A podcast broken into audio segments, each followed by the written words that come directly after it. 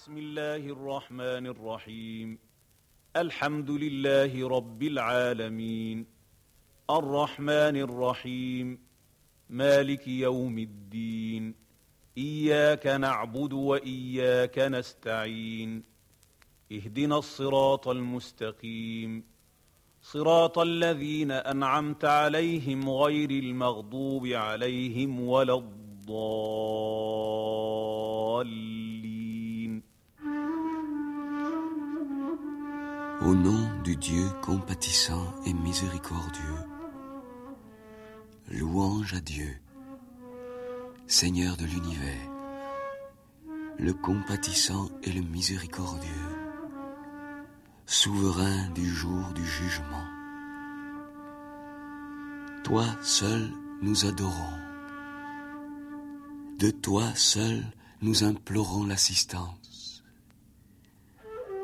Guide-nous dans le droit chemin, le chemin de ceux que tu as comblés de bienfaits, non celui de ceux qui encourent ta colère, ni celui des égarés.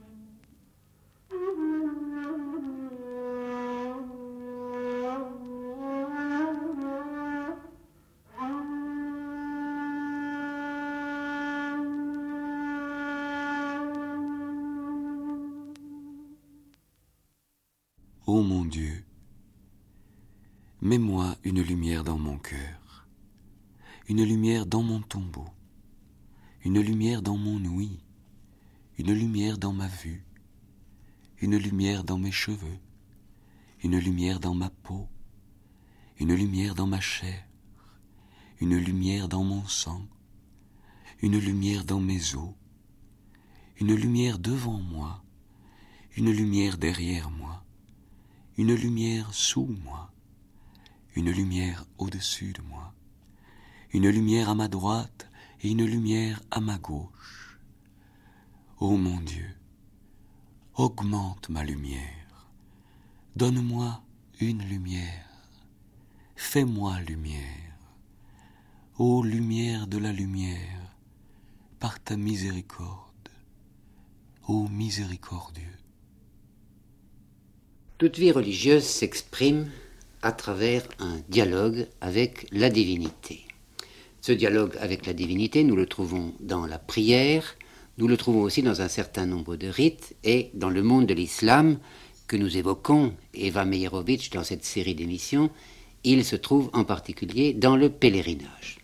Et ce sont ces deux formes de la vie religieuse que nous voudrions évoquer aujourd'hui. Voyons donc ce qu'il en est d'abord du monde de la prière. Il semble que dans le monde de l'islam, la prière se présente sous deux aspects. Il y a une sorte de prière banale, celle qui appartient à la vie quotidienne, qui est une prière spontanée, et puis aussi une prière ritualisée qui se situe dans un contexte très précis de la vie de chaque jour. Oui, c'est exact. Et je pense qu'il y a d'ailleurs, on pourrait même faire une deuxième distinction, si vous voulez, et dire qu'il y a en somme euh, peut-être trois sortes de prières en islam. Il y a d'abord cette espèce de, ponctuation de la vie quotidienne, euh, d'invocation sur tous les actes de la vie quotidienne qui sont une sacralisation du quotidien. Et euh, tout ce qu'on fait, euh, couper du pain, euh, commencer un repas, saluer quelqu'un, on le fait toujours au nom de Dieu. Et ça peut être évidemment une sorte de routine, mais c'est aussi souvent dans la, dans la vie d'un musulman ou d'une musulmane fervent, c'est vraiment une mise au diapason du sacré et une sacralisation constante de la vie quotidienne. Et puis, il y a bien sûr, comme dans toute euh, culture religieuse, il y a des prières euh, spontanées, des prières d'invocation, des prières de demande, des prières d'adoration, euh, qui dépendent uniquement de celui qui prie et qui n'ont pas de forme prescrite. Il y a un très beau mot dans la mystique musulmane. Je pense que ce qui serait peut-être le moins mauvais comme traduction, c'est le mot de soif. Vous savez, l'islam, l'islam est une religion très nostalgique, euh, comme toute religion, je pense, puisque c'est un sentiment d'exil qui s'exprime. Euh, On a beaucoup épilogué sur le mot du prophète disant que l'islam était né en exil. Et on, en a fait un commentaire plus ésotérique et plus mystique en disant qu'en réalité, c'est l'âme qui se sent expatriée.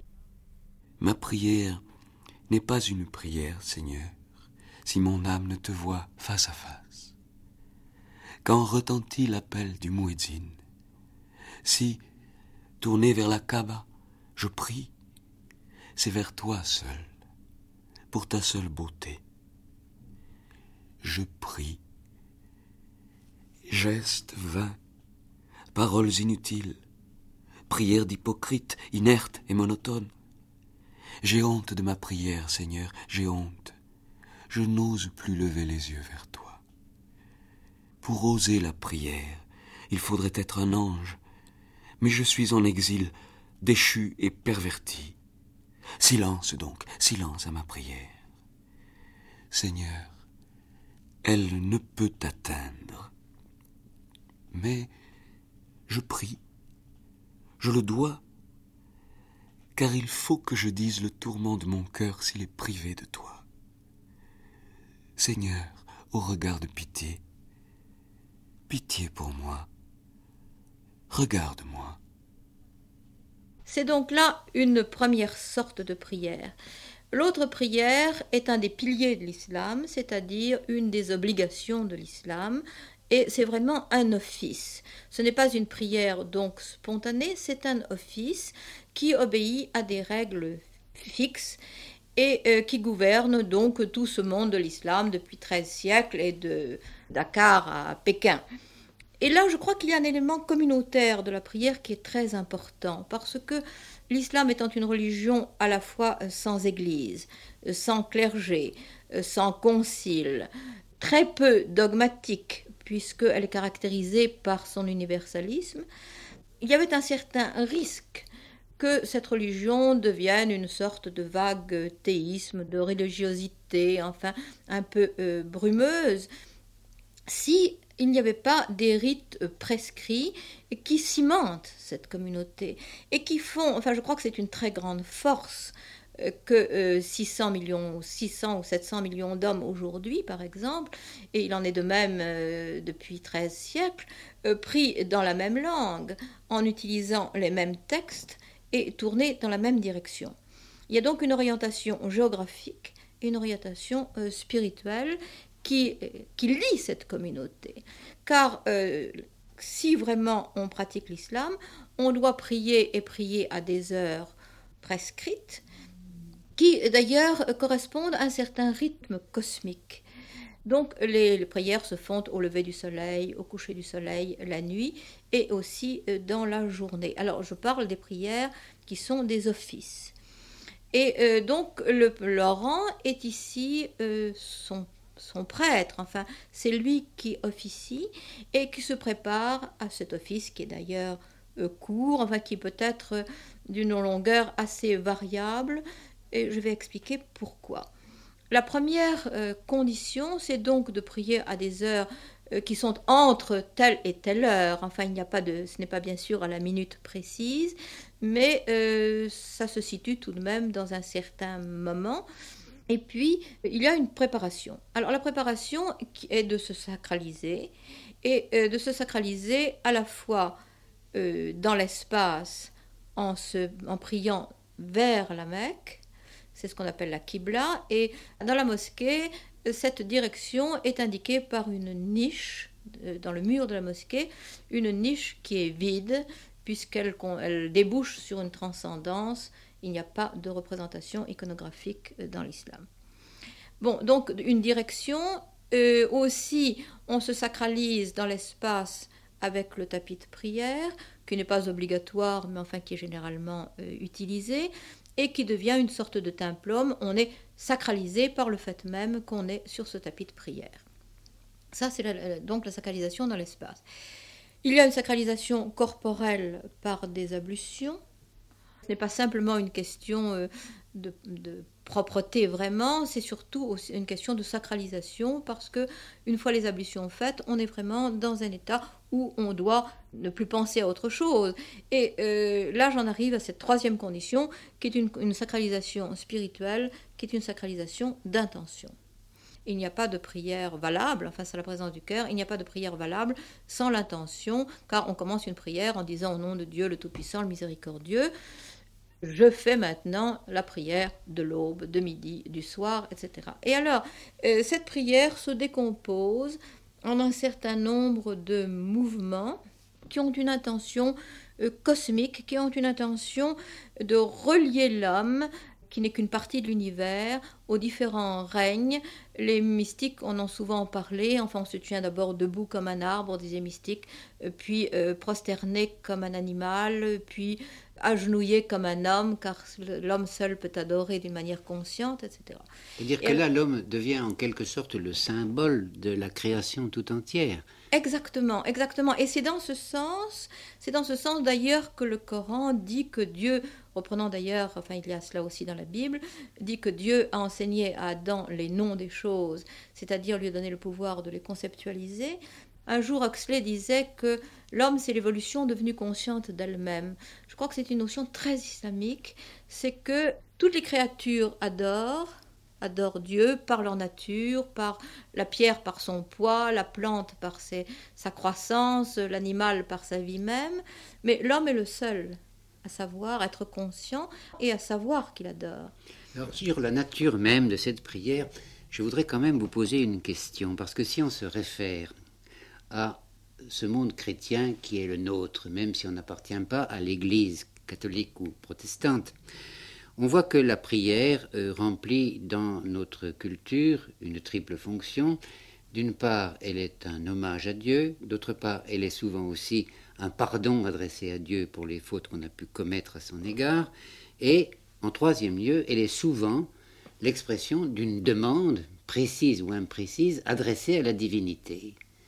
Alors, par rapport à cette attitude qui est celle du monde chrétien, que représente la prière euh, en monde islamique? Je crois exactement la même chose et il ne peut pas en être autrement.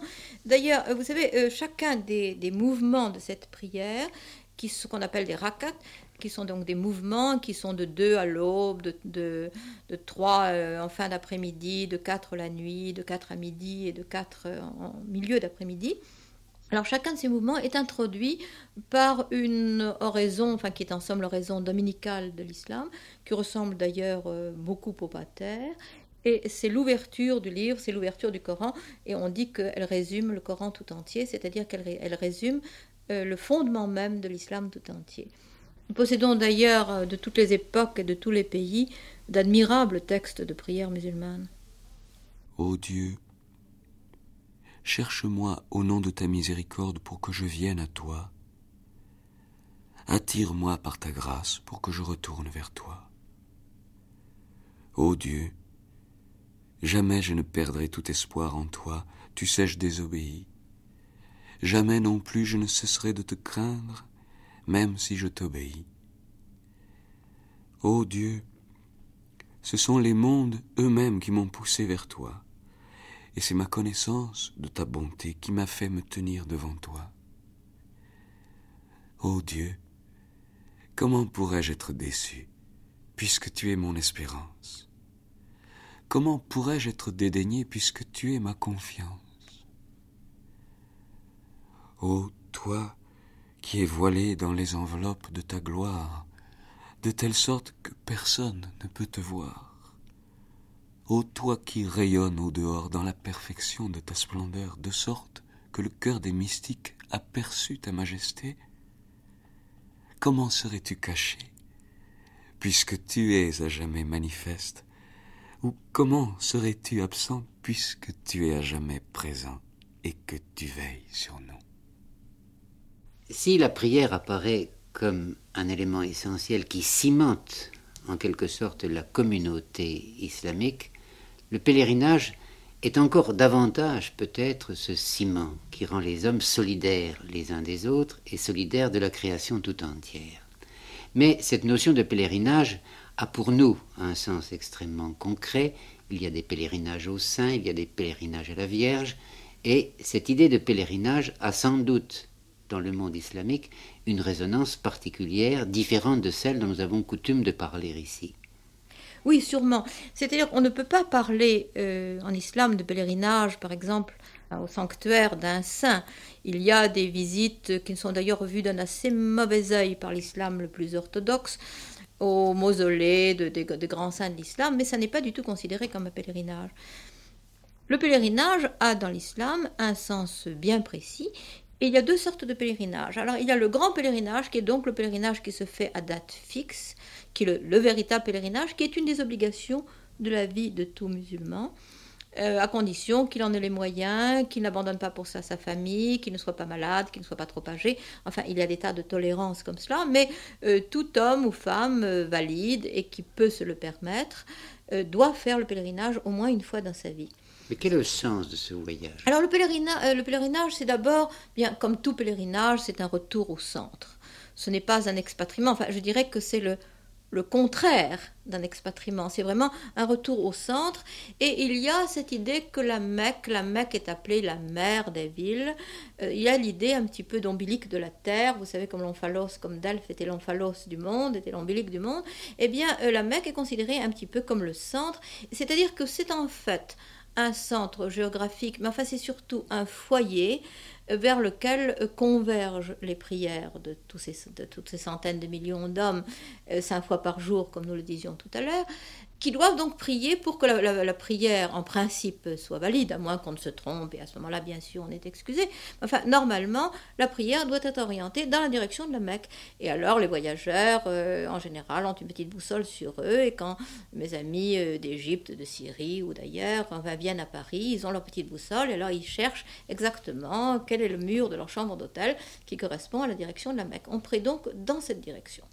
Alors, arrivé à la Mecque, il n'y a plus de direction, on est au centre n'est-ce pas? C'est le lieu même, le lieu même d'où rayonnent euh, tous les chemins qui vont aller dans toutes les, régions du monde, euh, d'où on va prier, et c'est le, le foyer même euh, où vont converger toutes ces prières. C'est donc un centre spirituel très important. C'est aussi un centre géographique de rencontre. Et là, c'est aussi, ça l'a peut-être été encore davantage, mais enfin, ça l'est toujours, ça l'est toujours d'une manière très importante. C'est un lieu de rencontre de toutes les nationalités, de toutes les castes. Alors le petit pèlerinage donc se fait n'importe quand dans l'année et consiste à aller à la, Mecque et si on veut aller sur la tombe du prophète à Médine, ce n'est pas obligatoire. Le grand pèlerinage euh, comporte, alors qui donc est obligatoire une fois dans la vie de chaque musulman euh, et qui se fait à date fixe, euh, rassemble, eh bien cette année il y avait 2 millions de pèlerins et quand moi j'y suis allée en 1971, il y en avait un million et demi. Euh, ça donne une impression d'ailleurs absolument hallucinante de foule. Et euh, c'est tout de même très extraordinaire parce que on part, d'abord, il y a là encore une sacralisation, mais une sacralisation encore plus grande que pour la prière rituelle, qui consiste donc à se sacraliser euh, corporellement toujours par des bains, etc., se sacraliser spirituellement par l'intention du pèlerinage, et puis se mettre en état d'Iram, c'est-à-dire en état alors de sacralisation totale, avec des vêtements blancs et avec l'interdiction pendant tout le pèlerinage de fumer, euh, d'avoir des relations sexuelles, d'avoir... Enfin, il y a des tas de tabous. Donc on doit garder pendant toute la durée du pèlerinage cet, état de sacralisation. Et spirituellement aussi, enfin, on ne doit pas se mettre en colère, on ne doit pas dire du mal de personne, on ne doit pas essayer de, repousser toute, pensée enfin, qui serait un peu euh, hors de propos, etc. Bon.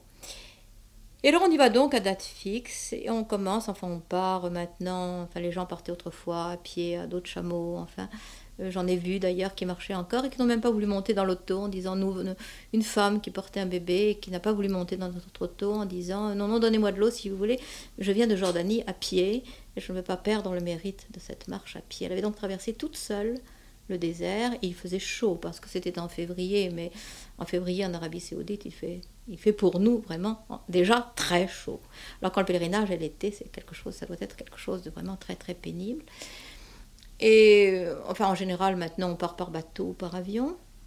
On est donc déjà en général en état d'Iram, c'est-à-dire on a déjà euh, fait cette déclaration d'intention, pris ce bain, euh, prié, et on s'est revêtu des vêtements de pèlerinage. Et alors on commence, dès qu'on commence à percevoir la Mecque, alors on commence à dire une prière qui est particulière au pèlerinage et qui est la baïka, la baïka, c'est-à-dire nous voici, nous voici tes témoins.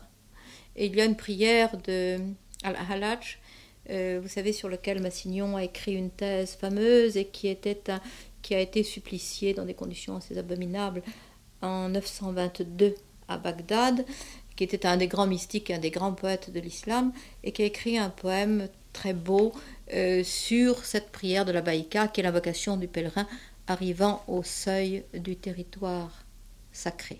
Me voici, me voici, ô mon secret et ma confidence. Me voici, me voici, ô mon but et mon sens. Je t'appelle. Non, c'est toi qui m'appelles à toi. Comment t'aurais-je invoqué C'est toi. Si tu ne m'avais susurré, c'est moi.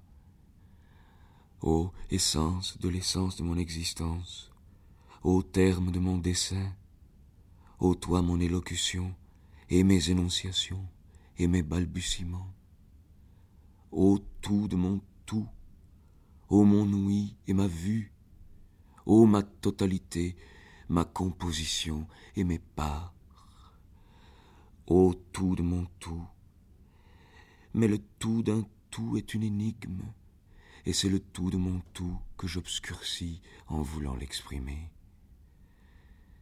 Ô toi, en qui s'était suspendu mon esprit, déjà mourant d'extase, te voici devenu son gage dans ma détresse. Je pleure ma peine, sevré de ma patrie, par obéissance, et mes ennemis prennent part à mes lamentations. M'approchai-je, que ma crainte s'éloigne, et je tremble d'un désir qui tient à fond mes entrailles. Que ferais-je avec cet amant dont je suis épris, mon Seigneur? Ma maladie a lassé mes médecins. On me dit guérit-on par lui, mais je dis se guérit-on d'un mal par ce mal? Mon amour pour mon Seigneur m'a miné et consumé, comment me plaindrais-je à mon Seigneur de mon Seigneur Certes, je l'entrevois, et mon cœur le connaît, mais rien ne saurait l'exprimer que mes clins d'œil. Ah, malheur à mon esprit à cause de mon esprit. Hélas, pour moi, à cause de moi, je suis l'origine même de mon infortune. Comme un naufragé dont seul les doigts surnagent pour appeler à l'aide, en vaste mer, Nul ne sait ce qui m'est advenu, sinon celui qui s'est infondu dans mon cœur. Celui-là sait bien quel mal m'a atteint, et de son vouloir il dépend que je meure et revive. Ô suprême demande et espoir, ô mon hôte, ô vie de mon esprit, ô ma foi et ma part d'ici-bas, Dis-moi, je t'ai racheté, ô mon ouïe, ô ma vue. Jusqu'où tant de délai dans mon éloignement, si loin Quoi que tu te caches à mes deux yeux dans l'invisible, mon cœur observe ton lever dans la distance, de loin. Et alors le sommet en somme du pèlerinage se situe à Arafat. Et Arafat, c'est un endroit très extraordinaire parce que enfin, ce sont des, il y a des montagnes qui sont de couleur euh, brune, enfin terre de sienne. Et quand il y a euh, un ou deux millions de pèlerins, ces montagnes deviennent complètement blanches, comme si elles étaient recouvertes de neige. Et puis la prière terminée, elles reprennent leur couleur brune. C'est un spectacle très étonnant. Mais surtout, ce qui est le plus émouvant, c'est que pendant cette prière d'Arafat, euh, où descend la bénédiction et le pardon de Dieu, dit-on, et on prie alors pour tous les, pour tous les, hommes et pour tous les siens vivants et je dirais surtout morts, on cite leur nom à haute voix. Alors il y a donc euh, un million ou deux millions de pèlerins qui en même temps euh, prient à haute voix, ce qui fait un espèce de roulement de tonnerre sur cette montagne qui est vraiment quelque chose d'extraordinairement émouvant. Une chose qui est aussi très émouvante, c'est alors de voir bien sûr tous ces gens qui arrivent donc euh, à pied, euh, souvent très pauvres, quelquefois pieds nus. Enfin, j'ai vu des, des, des, femmes noires euh, qui marchaient avec ce grand pas balancé des, femmes noires. Et je me disais, mais qu'est-ce qu'elles ont sur le... Il y en avait une, je me disais, mais qu'est-ce qu'elle a sur le dos? Il y avait deux petites boules noires sur son dos, et de plus près, c'était deux bébés qu'elle portait dans sa ceinture. Il y avait juste ces deux petites têtes noires qui dormaient paisiblement sur son dos. Elle venait comme ça, elle avait fait des kilomètres et des kilomètres. Et il y a une espèce de fraternité absolument extraordinaire. Et tout le pays baigne à ce moment-là dans une espèce de, de ferveur étonnante. Par exemple, quand retentit l'appel à la prière, alors tous les boutiquiers, tous les boutiquiers d'Arabie saoudite euh, ne ferment même pas leur porte à clé, ils savent qu'on leur volera jamais rien. Ils mettent une chaise devant la porte, dehors sur le trottoir, pour dire c'est fermé, et ils courent. Et quand on passe alors la nuit, quand on passe la nuit à la, Mecque, on croit toujours qu'on arrivera assez tôt, mais en réalité, enfin, on, ne peut pas bouger. Enfin, euh, alors il y a ces, nuits, ces nuits d'Orient qui sont noires et qui sont. Et puis euh, vers le matin, alors tout d'un coup le ciel devient rose et il y a euh, l'appel des minarets qui se fait de, de minaret à minaret et un million ou deux millions de pèlerins euh, qui répondent Amen en même temps, ce qui fait là aussi un espèce de, grondement de tonnerre. Et puis euh, le pèlerinage se, termine la plupart du temps, enfin ce n'est pas absolument obligatoire, mais se termine la plupart du temps par une visite à Médine, qui était la ville du prophète euh, même. La mosquée de Médine a été l'ancienne maison, enfin une partie de la mosquée était l'ancienne maison du prophète, et le jardin était le jardin de sa fille Fatima c'est un lieu extraordinairement paisible qui est rempli de pigeons euh, qui viennent se poser sur la tête des, pèlerins, ce qui n'est pas toujours très très agréable. Ils font beaucoup de saleté, mais enfin ils sont très gentils. Et alors on vit dans une espèce de, tourbillon de plumes et de pigeons. Et pas personne en Arabie Saoudite ne mange jamais de pigeons parce qu'ils se sont peut-être posés dans le jardin de Fatima. Et des Pakistanais m'ont dit qu'on ne mangeait jamais de pigeons non plus au Pakistan parce que ce sont peut-être les bébés des pigeons qui se sont posés dans le jardin de Fatima.